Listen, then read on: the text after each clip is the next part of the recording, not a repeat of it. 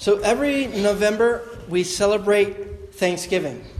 Cada noviembre celebramos el Día de Acción de Gracias And we do it by having turkey.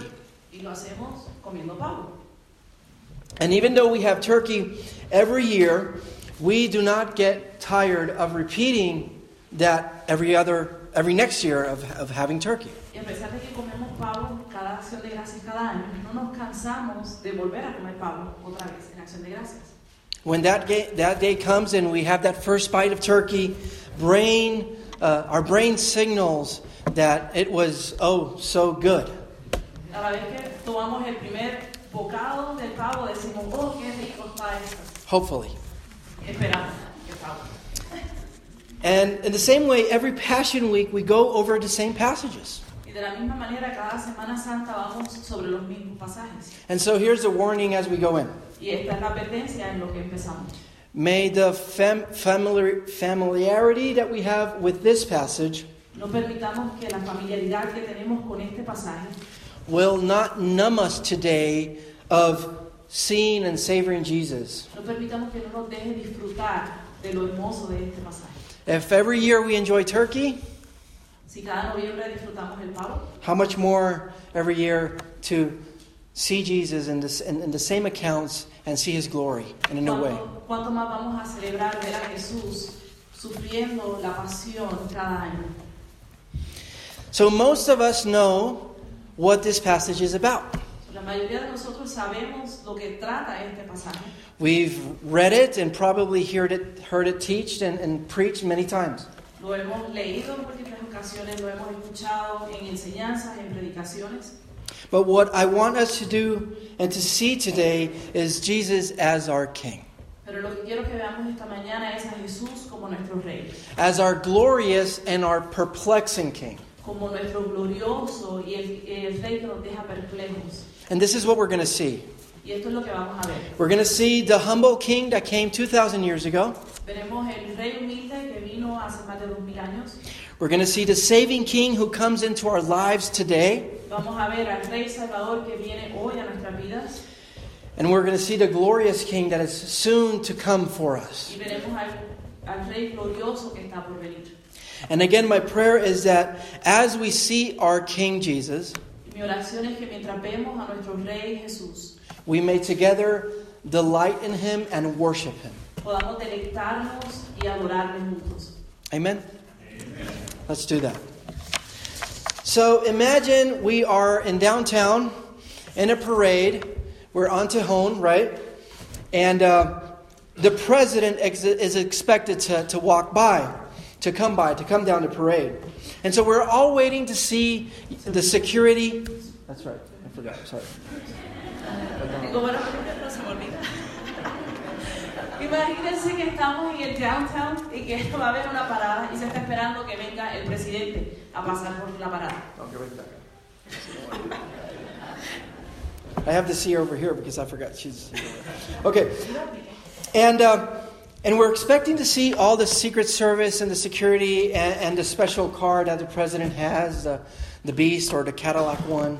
Estamos a la expectativa de ver a, a- toda la seguridad del presidente, el, el- carro oficial del presidente venir. But here he finally comes standing in the back of a pickup. Pero viene él, como en nuestros países, en una pick-up en la parte de atrás. Even though it may be fun to see him that way, Y aunque puede ser una imagen divertida, it's totally not expected. pero no es lo esperado. It's, we may call it unpresidential. Lo podemos llamar como que no es la forma de actuar del presidente. And this is what the King of Kings did. Y esto es lo que el Rey de Reyes hizo. Jesus, when he entered into Jerusalem in a donkey. Cuando Jesús entró a Jerusalén en un asno. If it's unpresidential for a president, how much more for the King of Kings, who is above all presidents and prime ministers? Si esa acción la vemos no presidencial para un humano, ¿cuánto más para el Rey de Reyes que está sobre todo presidente? Amen? All of Matthew, all the book of Matthew has built it up to where we are at this point in, in chapter 21. Todo el libro de Mateo va, va haciendo preparación para ver esta entrada de Jesús a a Jerusalén. Jesus has demonstrated who he is implicitly with his teaching and with miracles. Jesús ha ido demostrando quién es Él por medio de sus enseñanzas y de los milagros que ha hecho. But he has not made a public declaration of who he really is Pero no ha hecho una declaración pública de quién Él es until now, hasta ahora. until this position. And this is the purpose of why Jesus walks into Jerusalem in a donkey Y por eso es que Jesús entra a Jerusalén en un asno to declare who he is. para declarar quién Él es. That's what verses 4 and 5 clearly show us. Es lo que vemos en el versículo 4 y 5. It says that he did that to fulfill this, to show this. Dijo que lo hizo para cumplir la profecía.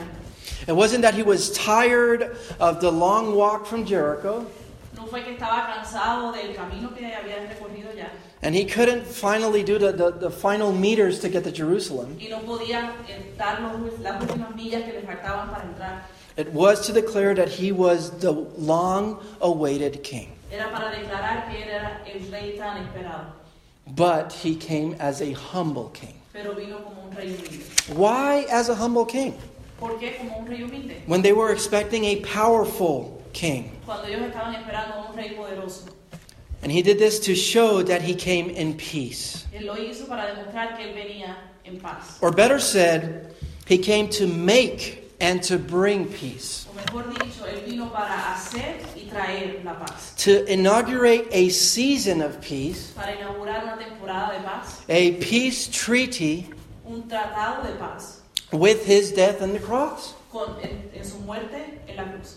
So that for whoever fulfills the terms of that peace treaty, Para que cualquiera que cumpla con los términos del tratado de paz, which are faith and repentance, fe y arrepentimiento, they may be brought into the kingdom. puedan ser en parte del reino de Dios. What would have happened if Jesus would have come as a glorious and powerful king at that moment? ¿Qué hubiese pasado si Jesús hubiese llegado como un rey poderoso en ese momento? Total annihilation for everyone. Hubiese muerto todo el mundo, una Be- aniquilación total. Because Romans 3:23 says that all have sinned and fall short of the glory of God. Porque como vemos en Romanos, todos hemos pecado y hemos caído fuera de la gloria de Dios. But he came as a humble king to bring peace. Pero Él vino como un rey humilde para traernos paz. And the people recognize that he comes as a king. Y la gente lo reconoció que Él venía como un rey. We see that in verse 9 Lo vemos en el versículo 9. with the reaction of the people. La reacción de las multitudes They didn't recognize it totally no lo reconocían totalmente, because they didn't recognize he came as a humble king. no lo reconocieron como un rey humilde, They were expecting a, a powerful king, porque esperaban un rey poderoso, but they recognized a king. pero lo reconocieron como un rey. So these are crowds of thousands from all over the world, the known world, Son multitudes de personas de diferentes partes del mundo who are coming to Jerusalem in, in, in multitudes to celebrate Passover. que vienen a Jerusalén a celebrar la Pascua And on their pilgrimage of weeks, they've heard of the miracles. y en su, en su peregrinaje hacia Jerusalén escuchan de los milagros que Jesús está haciendo And they've heard of the recent resurrection of Lazarus. y escucharon de la resurrección de Lázaro. And the enthusiasm is just building up and bouncing off these multitudes. Y las multitudes están emocionando y llenándose de expectativa. So as soon as they see Jesus and recognize Jesus as a king on the donkey, Así que al momento que ven a Jesús montado en el pollino y lo reconocen que es Él, they do whatever they can to receive this king in a worthy manner. hacen lo que les sea posible para recibirlo de una manera digna. They lay down whatever they find at his feet Ponen a sus pies lo primero que encuentran to make the way more cushioned and more fit for a king. para poder hacer una alfombra, para poder hacer un camino más apropiado para un rey. And they cry out, Hosanna, save us. Y gritan, Osana, sálvanos. A- And what, what irony that that's exactly what he's coming to do. Qué ironía es que eso exactamente es lo que Jesús venía a hacer. But they don't have a clue. Pero ellos no tenían ni la Because they expect salvation in a certain way. Porque ellos esperaban la salvación de una manera. And this is why five days later, some of them are going to cry out for his execution. Y por eso cinco días más tarde de esa misma gente le gritan que lo crucifiquen, because it wasn't what they expected. porque no era lo que ellos estaban esperando. And what is the first order of business that Jesus does when he goes into Jerusalem as a king? ¿Y cuál es el primer asunto que va a resolver Jesús cuando llegue a Jerusalén? He cleanses the temple. And he heals the blind and the lame, sana a los ciegos y a los cojos, publicly fulfilling Old Testament prophecy that he is really the Messiah, the promised one, and the king. públicamente cumpliendo todas las profecías de que Él es verdaderamente el rey y el profeta. And he answers to the religious leaders that praise is worthy towards him Y le contesta a los religiosos que Él es digno de adoración because he is the Messiah, porque Él es el Mesías, the king, rey, but takes it a notch further because he's God. porque Él es Dios. And obviously, all this prepares a way for the inevitable on Friday and the foreordained by the Father, his cruel and substitutionary death. Y esto prepara el camino para el viernes, para lo ya previsto por Dios y lo inevitable, su muerte en la cruz. which will bring in the new peace age, Lo que va a traer la nueva era de paz, which will enact the peace treaty. Que va a, a poner en acción el tratado de paz, That's going to make the gospel go, go towards the ends of the earth, que va a hacer que el Evangelio empiece a correr hasta los confines de la tierra. saving all of those who lay down their lives to this king, Salvar a aquellos que, que rindan su vida a este rey. until all that the Father has given to this humble king come to him. Hasta que todos los que ya el Señor ha, ha escogido lleguen a él. And here we are, Y aquí estamos, 2,000 years later, más de dos años después, in the age of peace, en la era de paz, in the time of the peace treaty en el tiempo del tratado de paz, that the humble king inaugurated. que el rey humilde inauguró. And this is why most of us are here today. Por eso es que la mayoría de nosotros estamos aquí hoy. Because one day we put our faith in Jesus. Porque un día pusimos nuestra fe en Jesús. I remember that day in my life. Some friends uh, from school constantly invited me to church. Algunos amigos de la escuela siempre me invitaban a la iglesia. And one day I said yes Y un día les digo que sí, to get them off my back. para sacárselos de encima. I went to, to church to just get done with it. Y fue a la iglesia para cumplir con ellos y ya. But as I heard the message, Pero mientras escuchaba el mensaje, something changed. I knew I needed to be reconciled to God. Yo reconocí que tenía que tener reconciliación con Dios. And so, through repentance and faith, I did.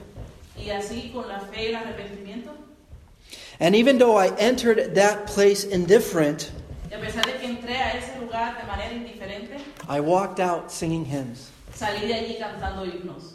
The saving King came into my life. El Rey Salvador vino a mi vida.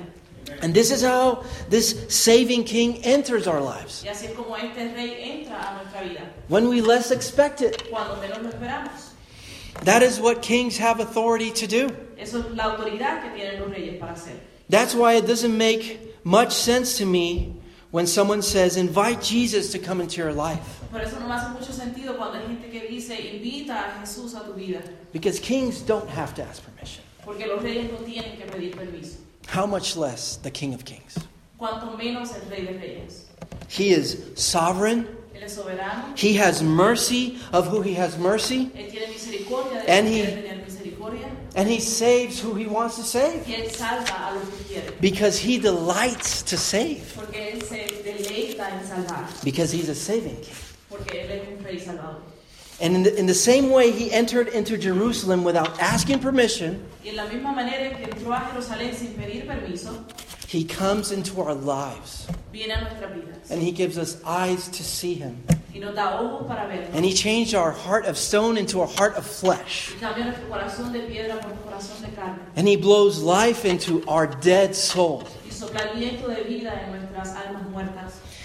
At that moment, what happens in our inside? Lo que pasa en ese momento en nuestro interior. How does the crowd inside us react? ¿Cómo reacciona la multitud dentro de nosotros? All of our inside does whatever it can to receive the saving King. No, todo nuestro interior debe hacer todo lo posible para recibir a este rey.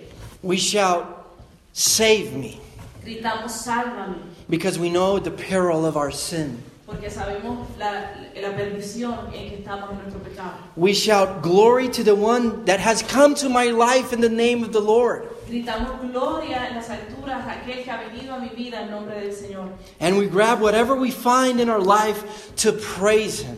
Y, y buscamos lo que encontremos en nuestra vida para poder adorarle.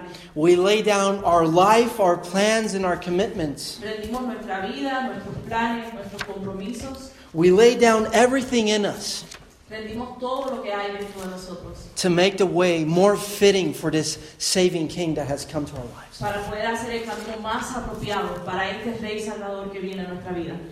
And what will be the savings King first order of business when he comes to our life? ¿Y cuál va a ser el primer asunto que va a hacer este Rey Salvador cuando llegue a nuestra vida? He's going to cleanse the temple. Va limpiar el templo, He's going to cleanse our temple. va limpiar nuestro templo, Take out everything that dishonors him, va sacar todo lo que lo deshonra, everything that is contrary to his word. todo lo que es contrario a su palabra. He's going to mightily show you that he is God and Messiah. Él te va a mostrar cuán grande es Él y que Él es Dios. He's going to do it by manifesting himself to you every day Lo va a hacer al manifestarse al- por medio de ti cada día, through prayer and the reading of his word, por medio de la oración y de la lectura de la palabra, through fellowshipping with other believers. por el compartir con los hermanos. This is what the saving king does in our lives. Eso es lo que el Rey Salvador hace en nuestras vidas. Has this saving king done his work in your life? ¿Ha hecho esta obra el Rey Salvador en tu vida? Are you laying down everything in your life to the feet of this saving king? ¿Has rendido todo lo que tienes que rendir para hacer el camino apropiado para el Rey? If not, do not wait because time is very short. Si no lo has hecho, no, es, no te tardes porque el tiempo es corto. Today, call unto him, Hosanna, save me, Hoy clama a Él, sálvame, because the peace treaty is now. porque el tratado de paz es ahora. The next time he comes, it won't be humbly. La próxima vez que Él vuelva, no va a ser humilde, He's not going to come to save. no va a venir a salvar. He will come as they were expecting him, gloriously and in all power. Cuando vuelva va a venir como lo esperaban, glorioso y con todo poder.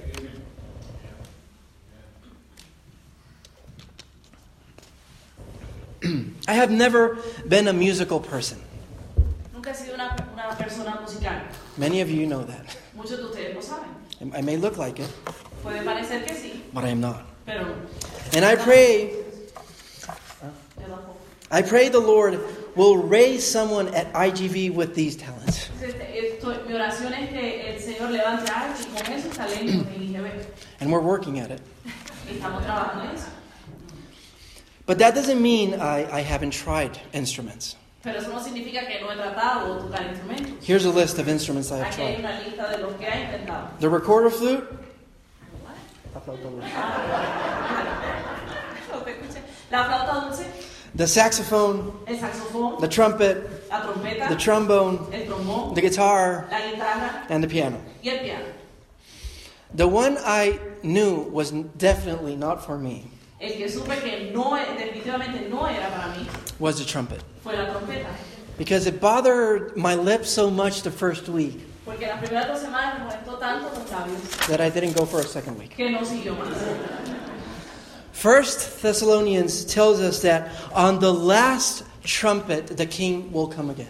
Primera de Tesalonicenses nos dice que en la última trompeta el rey volverá. But this time as a glorious king. Pero esta vez como un rey glorioso.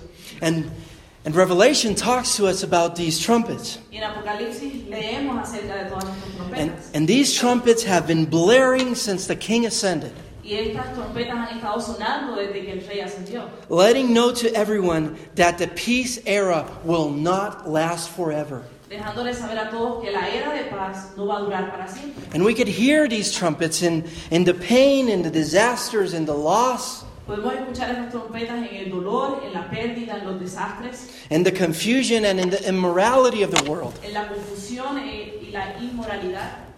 But soon, very soon, the last trumpet will blast. Pero pronto, muy pronto, la última trompeta sonará. And the once humble king Y el que una vez fue un rey humilde and now saving king y ahora un rey salvador, will come as the glorious king. volverá como el rey glorioso. Revelation 19 describes it like this. You don't have to go. Please hear it.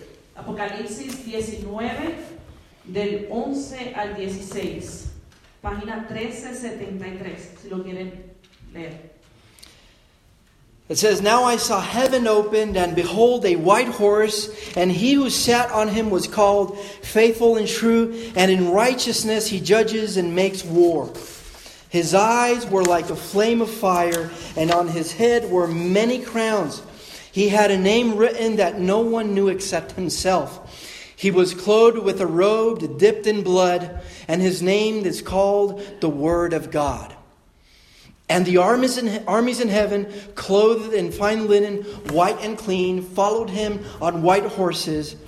Now out of his mouth goes a sharp sword, that with it he should strike the nations, and he himself will rule them with a rod of iron. He himself treads the winepress of the fierceness and wrath of Almighty God, and he has on his robe and on his thigh a name written King of Kings and Lord of Lords.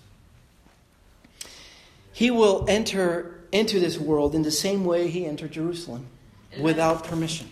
Él va a entrar a este mundo de la misma manera que entró a Jerusalén sin pedir permiso. The same way he enters into our lives as a saving king, que entró a nuestra vida cuando nos salvó, unexpectedly, de manera inesperada, like a thief in the night, as the word says. como ladrón en la noche, como dice la palabra. But this time, all of the universe will know it and will tremble at it. Pero esta vez todo el universo lo va a reconocer y va a temblar. What will be the reaction of the crowds? ¿Cuál va a ser la reacción de las multitudes? Just as in Jerusalem, some will be praising, Así como en Jerusalén, algunos van a estar adorando, others will be not liking it. otros no les va a gustar. And just as it is today with the saving king, Y así como es hoy con el Rey Salvador, some will lay down their lives algunos van a rendir sus vidas and others will, will raise their fist y algunos se van a and be indifferent. y ser indiferentes. That day, some will exuber- exuberantly shout out with joy, Hosanna in the highest. Algunos gritarán con gran emoción, gloria a Dios en las alturas, And others will cry out for rocks to fall on them, y otros van a pedir que piedras les caigan encima, wanting to hide from the wrath of the Lamb. queriéndose esconder de la ira del Cordero. And ultimately, every knee will bow to this king. Pero al final todas rodillas se doblarán ante este Rey. Some wholeheartedly, Algunas de todo corazón and others forcefully. y otras a la fuerza. And what will be Jesus' first order of business when he comes back as the glorious king? ¿Y cuál va a ser el primer asunto que va a trabajar Jesús cuando regrese como el Rey glorioso? He's first going to cleanse the temple. Lo primero que va a hacer es limpiar el templo. The heavens and the earth will be set on fire, the word says. Dice la palabra que los cielos y la tierra van a ser puestos en llamas, en fuego.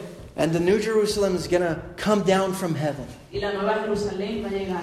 from where the glorious king will reign for forever and ever. Desde donde el, el rey va a reinar para siempre. What else would he do?